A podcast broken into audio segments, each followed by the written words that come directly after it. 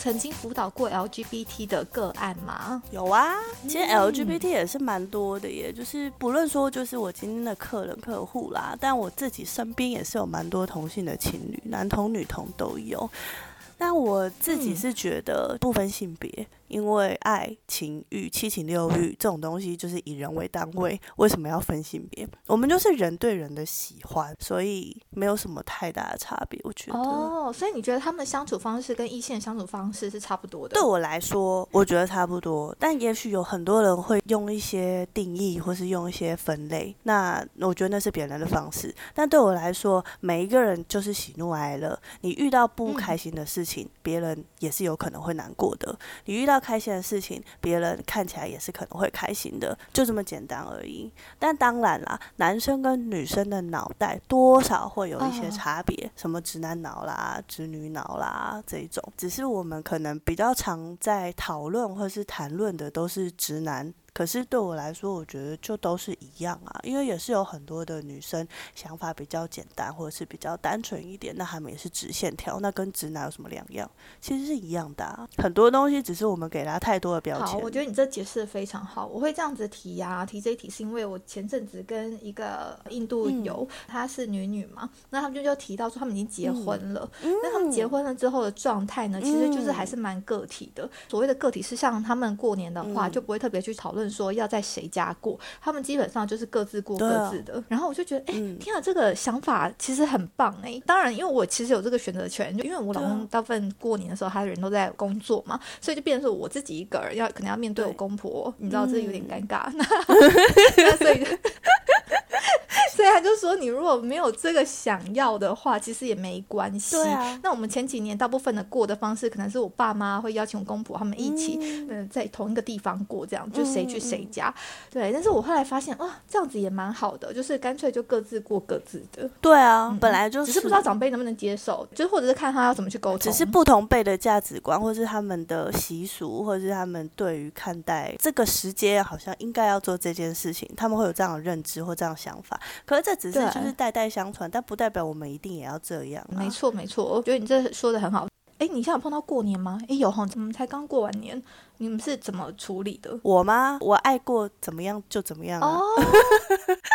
所以我都在我家过 哦，之后也打算过年的时候，就是还是待在英国这样。就看我那时候心情要不要回来啊。好好好，我我想我比较随性一点啦，对。但是呢，我还是会好好的跟我爸爸跟妈妈好好沟通的。我也怕他听了一下这一集，毕竟呢，台台的听众这么广大，以防哪一个人听了跑去跟我爸说：“ 哎，你女儿说你不回来了。”我爸立刻夺命连环跑。哎呀，都已经跑这么远了，就让你去呀。哎，我爸可能到现在还在想，说我是不是半年后就会回去，好吗？我爸就是抱着这样的期望，所以我们不要破碎他。哦，所以你当初没有跟他讲说你是要打算去面住一辈子，是吗？我就是跟他讲说，我要来体验生活，我想要来住看看。那如果喜欢，我就会找方法留下来。那如果还好的话，那就到时候再说喽。然后我爸就说：“我看你半年就会回来了。”然后从“我看你半年就会回来”这句话变成肯定，我相信你半年后就会回来。那我们半年后怎么样？怎么样？哎呀，那是因为他舍不得女儿啦，这是他用另外一种话术在讲的。我相信也是，他不想接受你跟他说的。对，所以我就不想戳破他了。好，那你可以分享一些你曾经遇过。觉得哈很特别的案例吗？就例如说，嗯，你可能觉得不管说他们最后有没有在一起来，有没有配对成功，那有没有一些让你觉得说，哇塞，原来这样也可以哦的这种例子分享？我觉得要分享一个比较可爱一点的故事吧。就是有一个个案，他就来问，然后他就说，他跟他想要知道他跟他男朋友今年会不会结婚，因为他男朋友是那种很需要前期准备的人，准备钱啊，准备房子啊，然后这个也要规划啊，那个也要规划啊，就。是一个计划通的那一种，所以如果超过他的计划，他可能就会比较烦躁，或者是他不喜欢有什么特殊的变动。对。可是，在当时那一年的时候，就是个案，他觉得他如果现在不结，明年就会碰到男生就二九，那二九好像就不适合结结婚。结果再下一年又碰到女生二九，因为他们俩差一年而已。所以如果不赶快结，这样一等就要再等两年，嗯所以他就很希望那一年可以结婚。结果在当时，我记得占卜出来说，呃几率还蛮大的。然后他们还想说，怎么可能？他现在这个计划就是他们准备把这个钱要拿去买房子啦，然后要干嘛干嘛干嘛啦，怎么可能现在说结就结？完全不可能的。所以他们完全觉得说这是我在乱讲。但是后来他突然就跟我说：“哎、我结婚了。”我说：“怎么会呢？这么突然？”然后他就说：“哦，因为家里有一些变故，所以为了要在百日内结，就是家里有长辈离开，然后想说，哎，刚好有一个契机要在百日内结，结果为了习俗是直接登记结婚，还不需要办婚礼。哦，他超开心的，因为等都不用等，那是必须直接赶快哎、做。我跟你讲，这是最棒的。我们当初结婚也是，就直接跟他讲说，我们没有要办婚礼。那如果爸妈要很想要办婚礼，或者他爸妈很想办婚礼，那我们两个就是你知道，男主角女主角出场就好，我们没有要负责任何的事情。对对对对对。对 对对对，所以对当时她的男朋友来说，他也没办法想象哦，他如果今天要结一场婚，他还要订餐厅，还要再弄一大堆有的没有的，要计划很多，所以他就觉得怎么可能这么仓促，或是这么快就一定会成真，或一定会做得到？结果没想到，其实就是刚好有发生一个事件，所以就让他们哎，就干脆登记就好了。所以我是觉得这个蛮可爱的啦，对啊可，爱啊。世事难预料了，不要那么 T K 啦，真的。对，只要其实只要你觉得这个人 OK 的话，结婚没有这么难，大家。然后呢，你们可能就是好好开心的去选个地方度蜜月。那至于婚戒的话，我当初还想说我要这个婚戒那个婚戒，我觉得大家想太多，因为结婚之后我跟他都没有戴过，就会觉得你知道，因为变胖了，所以手指有点粗啊，戴到红肿。所以我觉得大家也不用这么纠结于这些小事情，在你三五年之后来看，都觉得说这一切荒谬啊。好像蛮多人都这样的，就是这些东西都只是当时一时，好像不知道为什么就是被冲脑了，或是一种小时候的憧憬。但其实这就只是生活，所以不需要把它放大成这个样子。我觉得你这讲的非常好，真的只是生活而已，看你要怎么过。所以就是你要选那嗯所谓的对的人，是说你跟他相处起来还蛮轻松自在的。嗯，对对对对对对对，因为你不能生活，你结了一场庞大的婚礼也没屁用啊。对，而且有调查哦，好像你花费越多在婚礼上面之后，离婚的比例越高。我不知道他这个调查是居心叵测，就是为什么要有这个调查？但是 但是他的调查结果就是这个样子。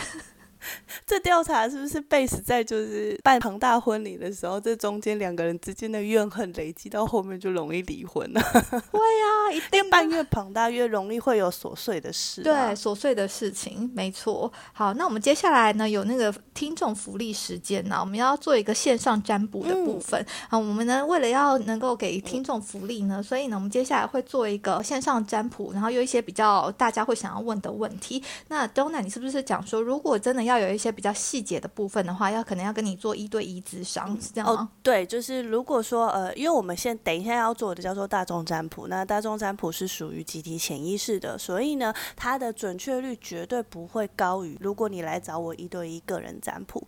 所以如果你等下听完答案，你觉得哎不是很理想，我想要听更精准的，我想要听更精确的，那你可以直接来找我。那如果你觉得听得很开心，那你听听开心最重要。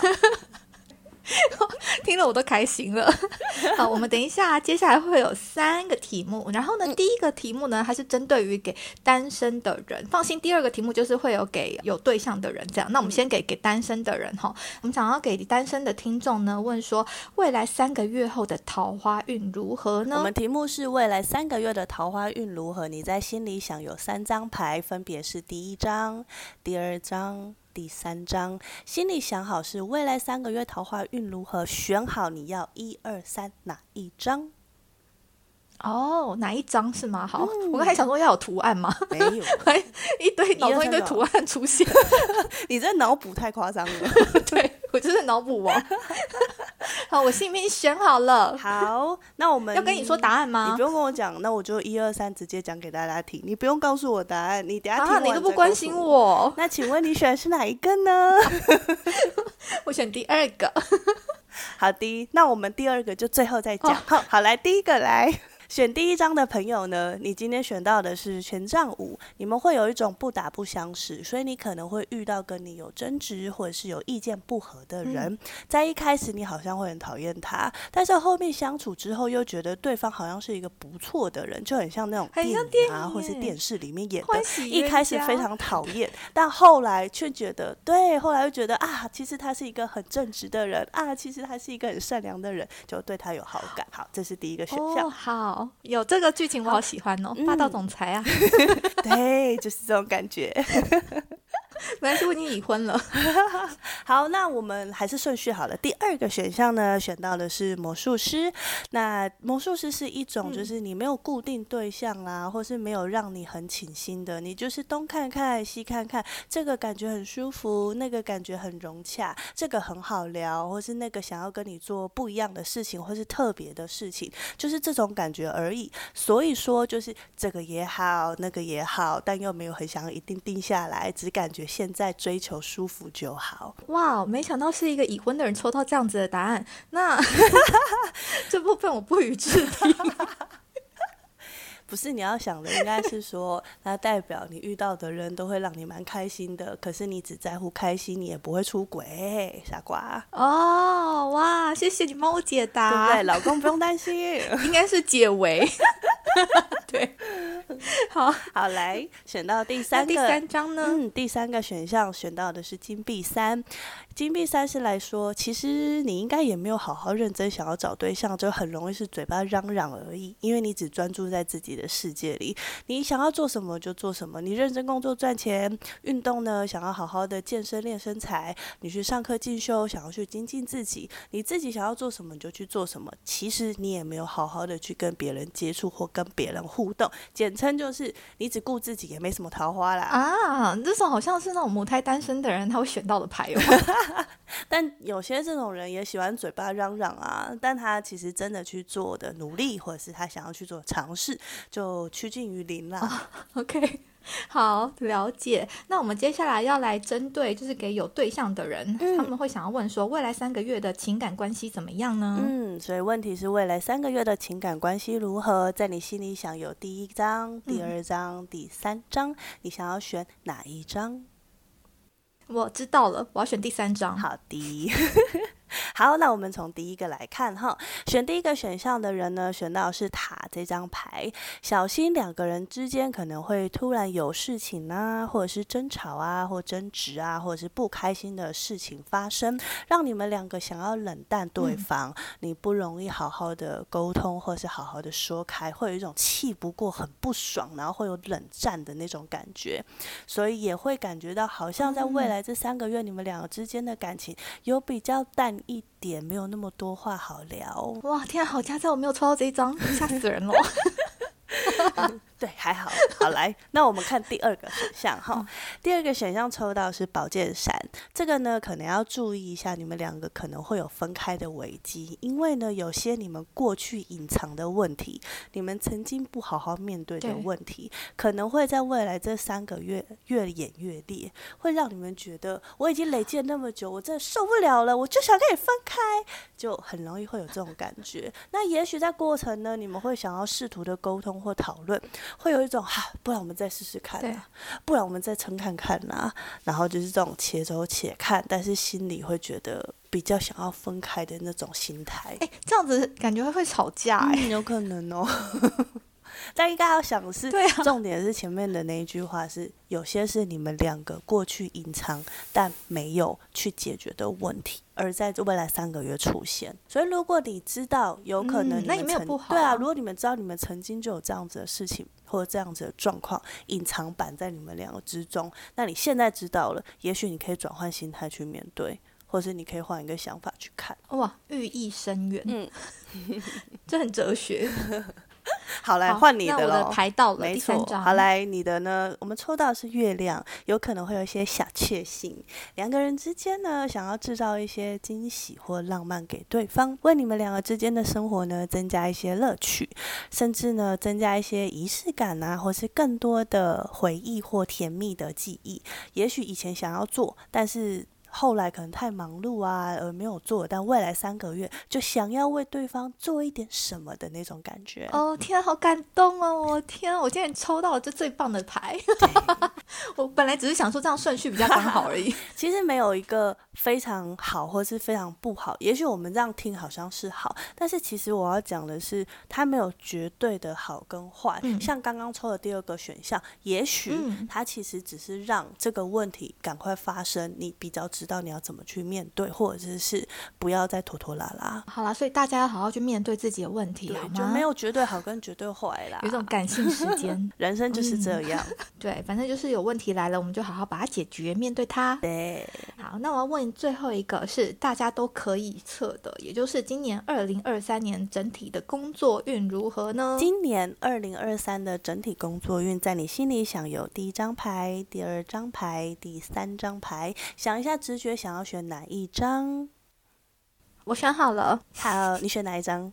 第一张。好的，那我们选到第一张的是皇帝牌。今年的你在工作上面呢，容易遇到一些挑战，或者是需要你努力多一点才能突破的点。所以呢，千万不可以懒惰，你要时常保持你的战斗力跟积极度，有一种那种过关斩将的感觉，不然就很容易徒劳无功。所以呢，所以它它是会有一种一关接着一关，你要不停的去面对、去挑战、去战胜它。过程完之后，你会让自己变得更强大。哦天哪，我听了肩颈都酸痛了。我刚刚脑中出现那个“我心卡贝贝 跪死”，你知道那种音乐，好烦哦，很累耶。但就是越挫越勇啊，对不对？走过之后，你就变得更厉害啊，就是像玩手游一样嘛，一关一关打，就是 level up，你就越来越强啊。哦，好啦，这样子听起来蛮开心的。好，那我们问一下那个挑第二张牌的朋友，他们工作运如何呢？第二张选到的是女祭司。今年你在工作上面呢，其实蛮冷静的，也很理智，就每一件事情都是一步一脚印的去完成。你很清楚知道自己做这件事情的目的是什么，你不是在做浪费的，也不是在做爽的。所以呢，也因为这样，你的能力跟你的经验容易被他人赏识，所以有可能会有跳槽的机会。哇，这好牌好牌，嗯，蛮好的。就如果有想要跳槽的人，刚好选到这一张的话，哎，会觉得还不错。大家要记得哈，自己的工作要一步一脚印，不要想异想天开哦，不要选了之后就异想天开。我很怕那种你看到了什么，结果你就说太棒了，老师说会这样，结果你就忘记前面的过程。这个感觉就是可以认识一些 head hunter 那种什么猎人头公司的人，然后帮你介绍工作啊，或者是靠人脉。对对对对对，找工作这样，对对对不错的工作运。没错没错。好，那选到第三张的是圣杯提示。你有一种呢，好像在寻寻觅觅的在找自己对于工作、对于事业，你到底想要什么？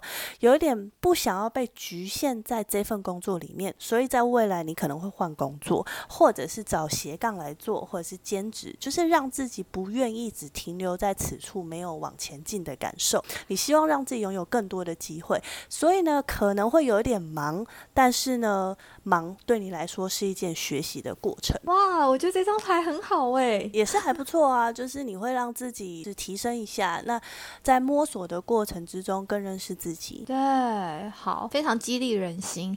那十月你今天来啊，你要不要介绍一下你的线上课程？好，因为我现在目前正在筹备，就是下一波的脱单交友课程。因为我希望呢，还是可以协助很多想要脱单的朋友。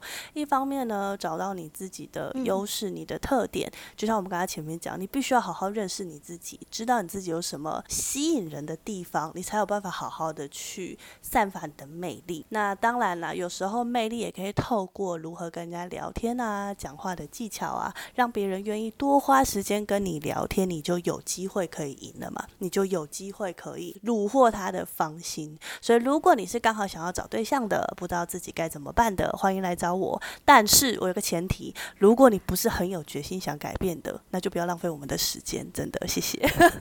有心有机会，如果你光说不练，就先不要。那会有一点类似说话学吗？就刚才讲说，你这句话可能需要再做一下调整，别人听起来会比较舒服，有这样的概念吗？有一点这样子的，因为在说话上面其实也是需要做一些调整。我最简单的举例就是，尽量讲正向正面的话，不要讲反话，也不要讲负面的话。光这件事情就很重要。哦这很重要哎，光是教育小孩也是一样，很难克制自己不讲反话。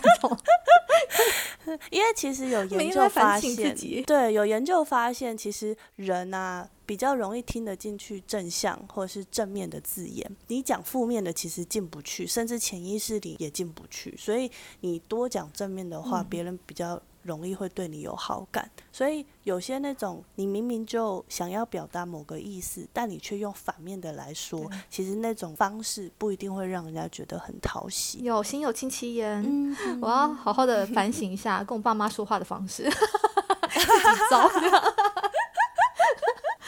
那所以呢，这个线上课程连接的细项你再给我，然后我会放在资讯栏下面。嗯，如果今天呢，呃，我要说什么？呃，如果今天呢，欢迎听众来留言分享自己脱单的方式。等下，可是脱单的方式你刚刚已经讲了吼，没关系，他可以分享他脱单的故事，我们来看看有多可爱。对耶，这个可以，有会想听，太好了，那就欢迎大家来留言自己脱单的故事。那徐月，你还有什么想要跟大家分享的吗？希望大家呢，就是心想事成喽，想要什么就可以得到什么。最重要的是先让自己心情稳定。当你心态稳定的时候，我相信什么事情都会接踵而来的。哦，所以你今天的整个主轴重点只是放在“稳定”这两个字上面。不管是你想要恋爱，或是已经有暧昧关系的，嗯，你的心如果够稳定的话，基本上都比较容易能够心想事成。是。这是真的，好，非常的谢谢你。那我们今天的节目就到这边，十月谢谢，不会，拜拜哟，拜拜。如果喜欢今天节目内容的朋友，请别吝于把我们的节目分享给身边的朋友，并且我要呼吁一个好消息，最近发现 Line 有一个社群功能，性质感觉跟粉丝专业不太一样。因为我自己其实很讨厌粉专这个愚蠢的功能。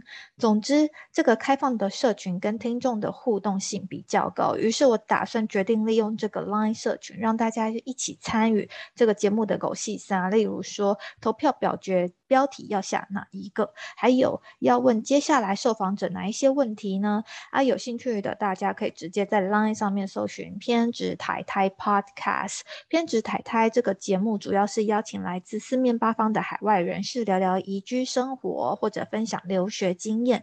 如果有想要知道更多这方面资讯的，就请直接加入这个社群吧。有机会邀请到看你想要问哪个国家资讯的来宾，我就会像是一个。媒婆一样帮你完成你想要了解的问题，然后因为进入偏执台台这个 Line 社群需要等我的同意才能正式进入。那有时候我人在教课，平均每天看 Line 的次数就大概一两次而已，就请大家在送出邀请之后有耐心的等我同意你加入哦。